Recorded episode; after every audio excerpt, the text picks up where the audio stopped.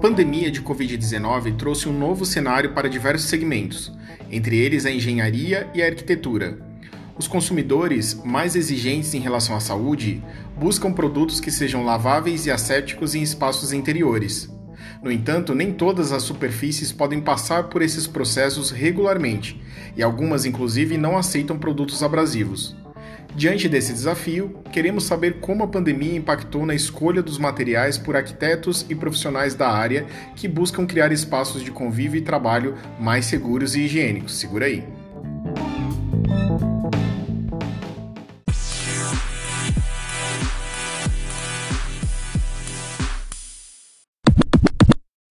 Para falar sobre o assunto, a nossa convidada especialista é a arquiteta Ana Lúcia Siciliano, da ALS Arquitetura e Design. Ana Lúcia, seja muito bem-vinda. Olá, ouvintes. O meu nome é Ana Lúcia Siciliano. Eu sou arquiteta e tenho escritório há mais de 35 anos.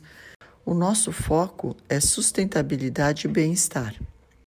Um prazer, Ana Lúcia. Obrigado por aceitar dividir conhecimento com a gente.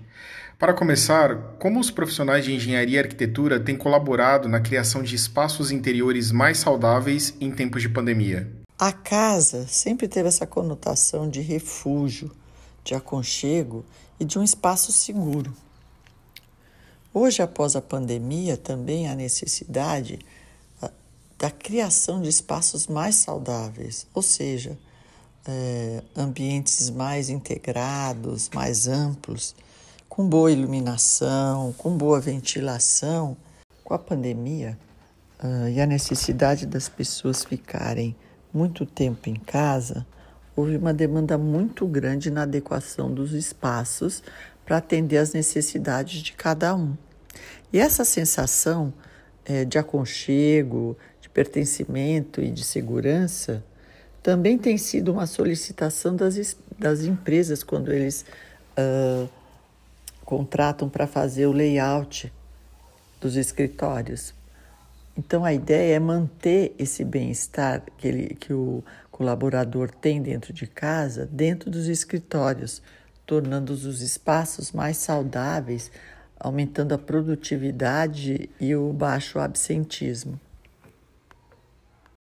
Entendi, Ana Lúcia. Agora, quais as tendências em projetos, especialmente em materiais e revestimentos de espaços interiores, depois desse período?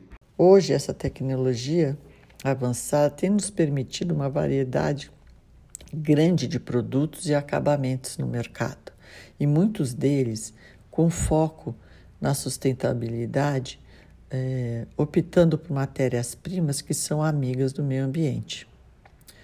É importante também lembrar que, na hora da especificação, é, tem que ser levado em conta a qualidade, a durabilidade e eficiência do produto. Também a, a manutenção e o uso seja de fácil acesso a todos para evitar a necessidade de reposição. E o que isso significa em oportunidades de negócios no setor da construção civil?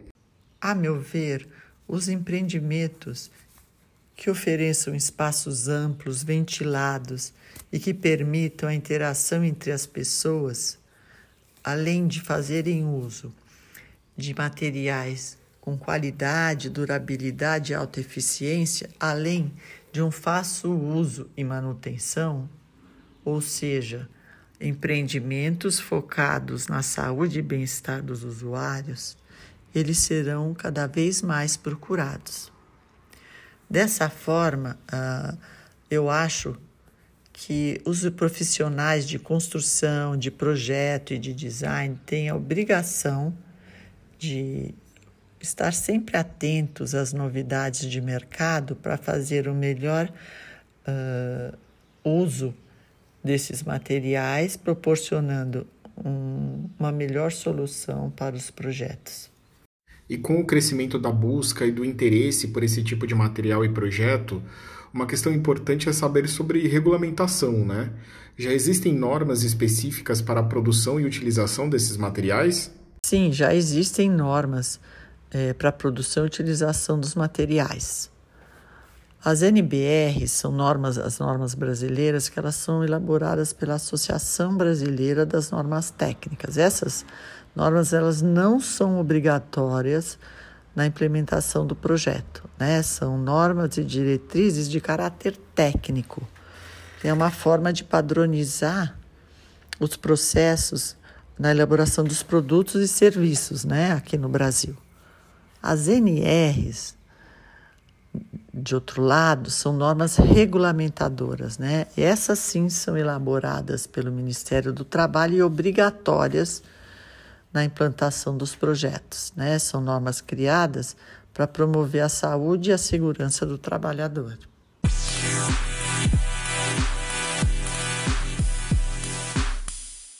Em um artigo publicado pela Metropolis Magazine e pelo site ArcDaily, a presidente do Think Lab, Amanda Schneider, fez um convite para reflexão sobre como a arquitetura pode colaborar com a criação de espaços interiores mais saudáveis e seguros, levando em consideração as lições da pandemia. Ela abre o texto, inclusive, com alguns dados bem interessantes. No fim de 2020, o Think Lab divulgou uma pesquisa sobre o impacto do cenário no trabalho de arquitetos e designers. Como resultado, 62% dos entrevistados acreditavam que a pandemia aumentou significativamente a necessidade de materiais laváveis e assépticos em espaços interiores. 55% afirmaram que passaram a especificar materiais antimicrobianos e 48% que começaram a optar por materiais antivirais e antibacterianos. Em um outro artigo, também parte da parceria Metrópolis e ArcDaily, Madeleine Burke Vigeland, arquiteta associada ao American Institute of Architects, e Benjamin Mico, doutor em medicina e professor assistente do Centro Médico da Columbia University, abordaram sobre a padronização de soluções técnicas como forma de melhor preparo em caso de futuras pandemias. O texto faz uma análise com foco em diretrizes sanitárias, passando por modos de transmissão de doenças, sistemas de controle e como pode ocorrer a integração com cenários urbanos.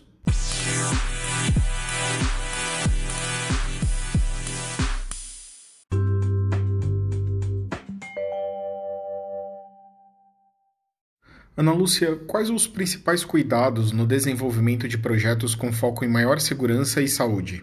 No desenvolvimento de um projeto saudável, é importante a gente tomar como base uh, alguns itens, ou seja, são as variáveis ambientais, que a gente sempre procura atender. Então, na iluminação, nos ruídos, no som, né?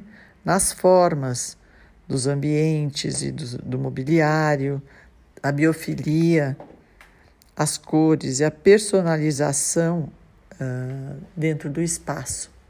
E também trabalhar com aroma, ou seja, procurar atender os cinco sentidos do ser humano. Aproveitando que a senhora falou de itens como ventilação, quais elementos podem absorver o conceito fora os revestimentos e materiais de estrutura?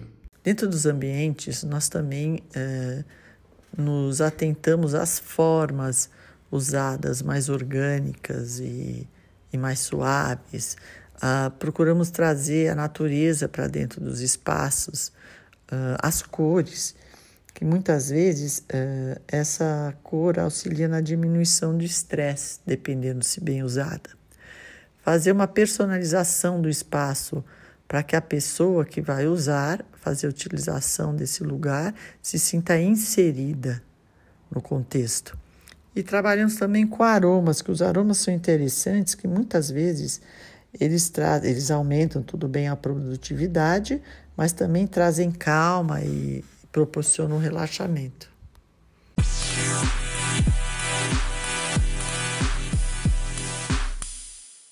Pausa nas explicações da arquiteta Ana Lúcia Siciliano para lembrar que o primeiro podcast do Fei Connect foi sobre um tema que está justamente relacionado a como os ambientes influenciam no comportamento, bem-estar e qualidade de vida. Aqui mesmo na plataforma, procure pelo episódio com o título Como a Covid-19 impactou a arquitetura do morar, com a especialista em neuroarquitetura Priscila Benck. O material traz uma abordagem muito interessante sobre a importância da humanização nos projetos. Corre lá!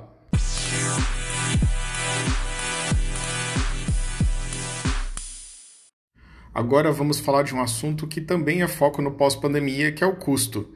As soluções com foco em deixar os ambientes mais protegidos são competitivas? Aqui no escritório, nós acreditamos que esse é o jeito certo de, de fazer o projeto, dentro do possível, atender a todas essas variáveis ambientais, que é uma forma é, de fazer com que o ambiente seja adequado para o usuário.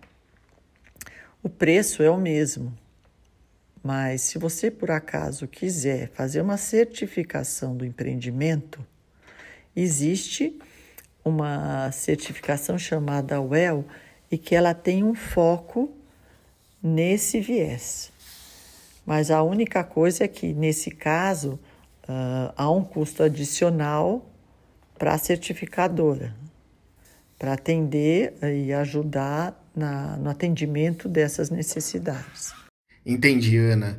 O conceito deve ganhar força além das residências, influenciando projetos urbanísticos?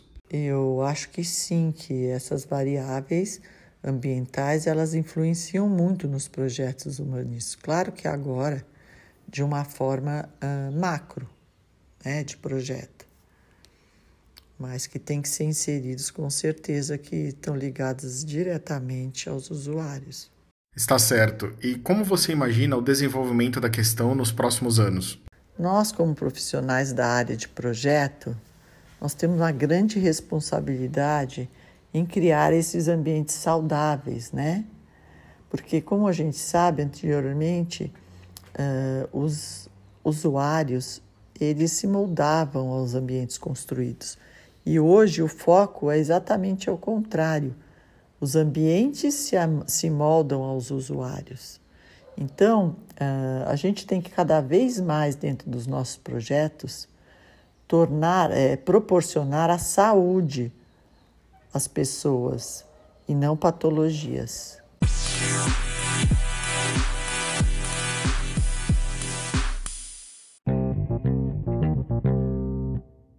O nosso episódio de hoje vai ficando por aqui, mas eu gostaria muito de agradecer a participação da arquiteta Ana Lúcia Siciliano, que gentilmente aceitou o nosso convite para falar de um assunto tão importante que é a preocupação de profissionais e empresas da área de arquitetura em proporcionar ambientes mais adequados em relação à saúde. Ana Lúcia, muito obrigado e suas considerações finais, por favor. Eu quero agradecer a todos a oportunidade de poder compartilhar de assuntos tão relevantes ao nosso dia a dia e à nossa profissão. E eu fico à disposição para qualquer dúvida. E se vocês quiserem conhecer um pouco mais do nosso trabalho, vocês podem nos acompanhar no Instagram, arroba Ana Lúcia Siciliano Arquitetura. Muito obrigada.